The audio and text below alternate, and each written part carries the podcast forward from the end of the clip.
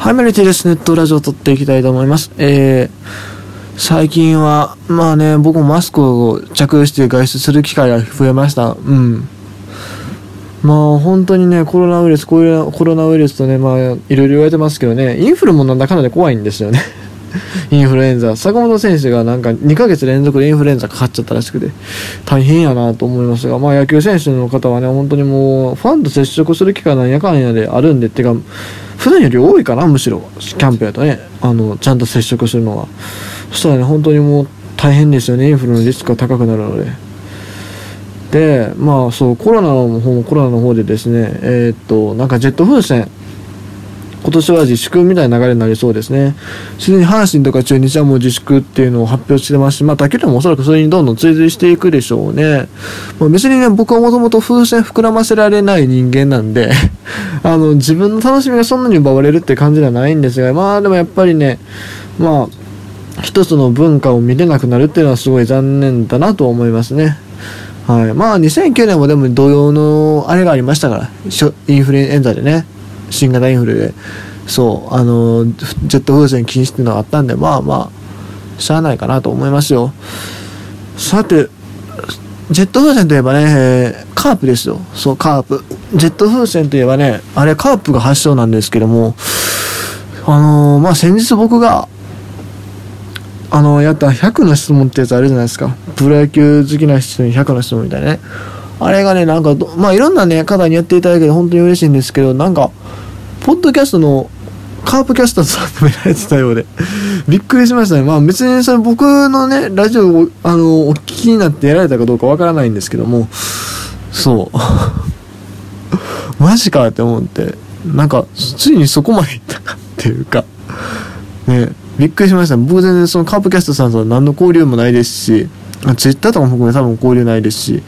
びっくりしましたね。なんなら僕もその、そのやっていただいたっていうのを知ってから初めて聞いたぐらいなんで、まあ番組があるのは知ってたんですけどね。いやー、びっくりしました。はい。ということでね、えー、そんなね、カープといえばですけども、すごい、ごめんなさい、今日話の広げ方がすごいというか、ね、展開が雑というかね、スパッて切らずにあえて続けていくスタイルって言ってるんですけども、そのカープといえばですよ、やっぱりね、4番の鈴木誠也選手ですよ。そう。鈴木誠也選手といえばね、あの、侍ジャパンの4番でもあるんです。侍ジャパンの4番。そう。その侍ジャパンのね、映画がですね、あ2月7日に公開されまして、まあ、今日というのか昨日というのか、まあもう昨日って言った方がいいかな。2月8日日曜日付になってるんでね。まあおそらく聞いてる人もね、2月8日になってから聞いてると思うんで、まあ昨日見に行きまして、えー、ちょっとね、まあその感想をいろいろお話ししたいなと思います。えー、今回公開された、えーと、映画の名前はですね、えっ、ー、と、侍なの、侍の名のもとに、野球日本代表、侍ジャパンの800日という映画ですね。えっ、ー、と、J スポーツが制作みたいですね。で、まあ、ドキュメンタリー映画で、えー、っと、まあ、800日って言うから、まあ、なんだろう、アジアプロ野球チャンピオンシップ2017とか、日米野球2018とか、あの辺とかも込みでなんか色々見ていくのかなと思ったんですけども、えっと、実際にその映像になってたのは、まあ、稲葉監督の就任会見もありましたけど、そっから、えっとね、アジアに、アジアじゃない、えっと、ごめんなさい、えっと、アンダー23の世界大会コロンビアであったやつと、あと何やったかな。それはね、えっと、稲葉さんが経験値を積むために、そう、コロンビアのアンダー23の試合にわざわざ監督として出向いたっていうのがあったんですけど、それと、あと何やったっけ。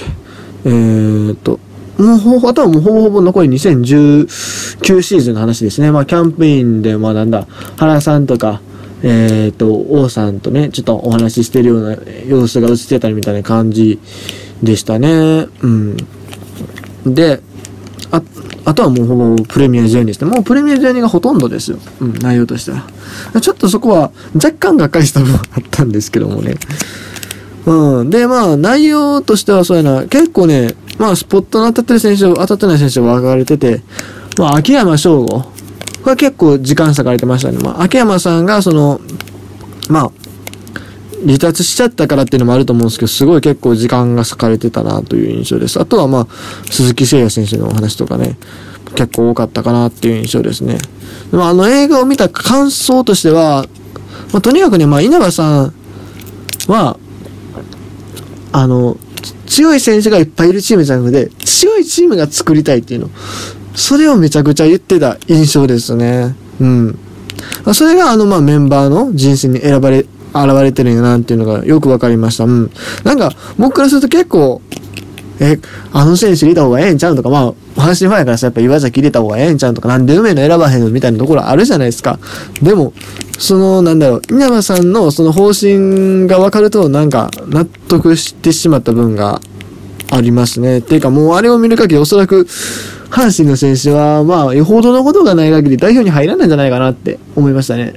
あの、稲葉さんが代表やってるうちはというか、東京オリンピックにはね、WBC はまた別ですよ。もう東京オリンピックはもう、おそらく今までに1回読んだメンバーがほとんどなるんじゃないかなという感がしました。うん。まあ、その中で、そうですね、まあ、特に言えるのは、あ特に言えるのはというか、そう、あの映画を見て、あ、これはこうやろなっていうのを確信できたのは、てかまあ僕もある程度、うすす思ってはいたんですけど、てか、それも多分ラジオでも何回か言ってると思うんですけど、あの、ほぼほぼ確信したのは、おそらく東京オリンピックの代表にメディアが、その、侍ジャパンの当落戦場って言ってる選手、えっ、ー、と、シュート、右京、マッチですね。この二人、絶対入ってくると思う。もうほぼほぼ確信した。うん。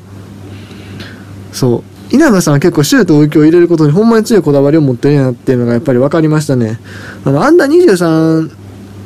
で一緒やったんかな。あと、えっとね、そう、フレッシュオールスターの様子も映ってたんですよ。2018年の視察してる様子がね。で、そこでもそのシュートと、あと、えー、高橋玲に注目してて、あ、この二人は絶対入ってくるんやろうなっていうのを思いますね。うん、だから、首都東京は仮に来年、その、来年もうレギュラーを取れなかったとしても、絶対一芸枠で入ってくるなって思いました、シュートは。マッチも、その、盛り上げ役としてめちゃくちゃ大切に考えてるんやなっていうのがよく伝わってきましたね。うん。だからまあ、レギュラーもある程度分かりましたね。えー、っとね、映像の中でそう、なんだ、侍ジャパンのそのスタメンを考えてるシーンっていうのかな。レギュラーかな？まあなんかわかんないですけど、そういうシーンがあって、えっ、ー、と、もう基本は、なんだ、セカンド聞く、サショートが隼人、サードがマッチしてたんですよ。ってことはもうこれ、侍ジャパンのセカンドはどう考えても菊池やなと。もう、もうこれはもう間違いないなと思いましたね。うん。まあ今までも大体そうでしたけど、まあ成績の割に正直な話、菊池よりいい選手って、まあ、二人ぐらいいるじゃないですか。この2人どう考えてもやろみたいな選手が、まあ、見方によっては3人っていうこともできるかもしれないですけど、まあ、具体的に言うと山田、浅村で場合によっては殿崎ですよね。見方によっては。もう稲葉さんも明らかにもう菊池にめちゃくちゃ信頼を置いてるし、その強いチームを作る上で必要なピースとして見なしてるんやなっていうのがよく分かりましたね。うん。強い選手を作るで選ぶジャパンだったら、やっぱり僕の感覚だと菊池はまあ入ってこないと思うんですよ、今は。何年か前はもう入って当たり前だと思いましたけど、今はやっぱり浅村、菊池とあ、浅村、殿崎、山田っていう3人がいるんでね、なかなかちょっと厳しいところがあるんですけど、でもそう、ち、強いチームを作るためのピースとして欠かせないっていうふうに稲葉さん考えてるんやなっていうのが、すごい分かりましたね。その中でもね、その、まあ、映画の中でも時間差がってたのは秋山翔吾だったんですけど、ほんまに稲葉さんはめちゃくちゃ秋山を信頼してるというか、チームで一番欠かせないのも秋山みたいな感じで言ってたんでね。まあでもその秋山なしでね、えー、まあプレミアジュニア戦いましたし、まあ、それで優勝できたし、しかも、来年の、来年、あ、もう今年か、今年の東京オリンピックは絶対彼らが来ないじゃないですか。ってなると、すごい、どうなるんかなっていう。そう、だから外野手争いって結構今まで確定、確定してた分結構多かったじゃないですか。でも今回、秋山と筒香がメジャー移籍したことによって、これもまただいぶ変わってくるんでね。ってなると、だからシュート右京の選出、外野手の枠が空いて、空いたところにシュート右京が入り込むってね、全然ありるし、もうほぼ決まった話なんかなっていうのを思いましたね。まあ、大体感想としてはそんなところかなと。いや、なんか話忘れてるところもいっぱいあるような気がしますが、細かいこと、なんか、あったような気もしますがね、もう言うて映画見て結構、まあ、6時間以上経ってるので、ちょ、ちょっと忘れてる部分もある。すぐに喋ったらよかったですね。まあ、すぐに喋れるところではないんですけど、商業施設なんで。うん、まあ、大体そんな感じです。で、今日ですね、ちょっと1個グッズもらったんですよ。えっと、先着3万人にですね、まあおそらくほぼ全員配布になると思うんですけど、多分そんなのお客さん入らへんからね。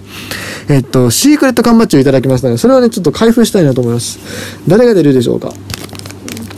もうね、いつもね、この、これ、こうなってるのやつで、ね、その出た選手でか、あの、トークするっていうのやってたんですけど、ちょっと、あの、まあ、まだ出してないのも多いんですが、あの、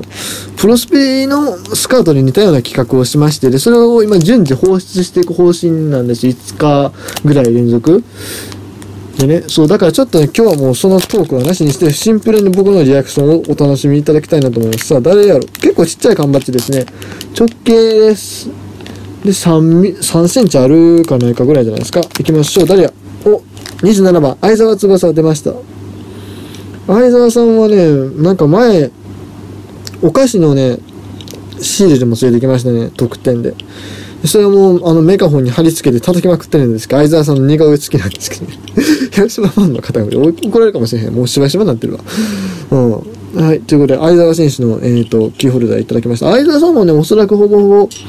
入ってきますよね。あ、そう。あの、ブルペン裏、えっ、ー、と、決勝のね、場面、決勝のそのブルペン、試合前のね、ブルペンの様子で、相澤選手と山口選手のね、えー、キャッチボールの試合ありましたけど、全然仲よ、仲良さそうっていうか そう、ネットで言われてるようなね、なんかああいう雰囲気は全くなかったです。まあ、もそれは当たり前なんですけどね。うん。まあまあ、そんな感じですね。まあ今日はそんな話でした。ちょっとね、分かりづらかったかもしれないですけど、まあ、しばらくやってるみたいですし、まあ、いろいろ一応全国各地でやるみたいなんで、えー、ぜひ皆さんチェックしてみてください。以上 T でした。